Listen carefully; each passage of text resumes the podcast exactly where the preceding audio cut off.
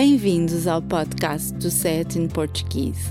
Este podcast pretende ajudar os aprendentes de português a entender um pouco melhor os provérbios e expressões idiomáticas usadas pelos falantes nativos.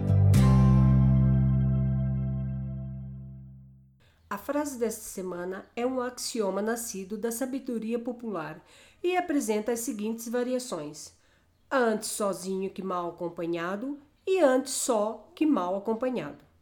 O que é mais curioso é que no verão de 2016, um estudo realizado na Universidade de Buffalo, nos Estados Unidos da América, e publicado na revista científica Family Psychology, veio comprovar que a sabedoria popular está absolutamente correta. Também li a notícia de jornal sobre esse assunto e achei imensa piada. Segundo este estudo, que acompanhou durante dois anos um grupo de jovens casais com relações estáveis, estar acompanhado mas infeliz é pior para a saúde de um indivíduo do que estar solteiro. Mais uma prova que devemos dar ouvidos à sabedoria popular que as nossas mães e avós nos transmitem. A propósito de ser ou estar solteiro, nunca sei que verbo devo usar. No Brasil também se usa a frase solteiro e bom rapaz para descrever um homem que, para além de estar disponível para casar, é um bom partido? Ser um bom partido quer dizer ter todas as qualidades para o casamento ser um bom negócio? Exatamente.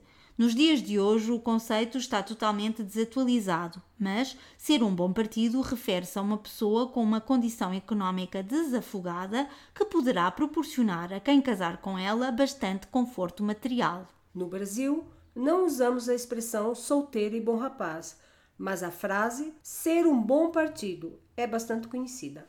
Ainda em relação ao uso dos verbos ser ou estar com o nosso estado civil, creio que a culpa é toda do Facebook. Como assim? Antigamente, e porque o catolicismo advogava que o casamento era para a vida inteira, a língua respeitava essa norma social e, portanto, dizíamos sempre ser casado, ou solteiro, ou viúvo, ou divorciado, ou separado. Mas hoje em dia o Facebook pede-nos o nosso estado e parece que é tudo temporário em vez de permanente não acho que seja apenas culpa do Facebook. A nossa sociedade mudou bastante. Generalizaram-se os divórcios e as separações.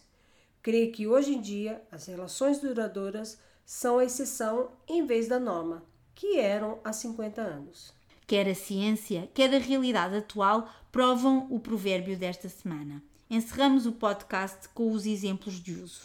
Já sabes que a Marta se vai divorciar? Mais vale só que mal acompanhada. Nunca gostei do marido dela. Onde estão os outros? Foram-se embora. E deixaram-te aqui sozinha e abandonada? Mais vale só que mal acompanhada. Vai sozinha ao cinema? Vou, mais vale só que mal acompanhada.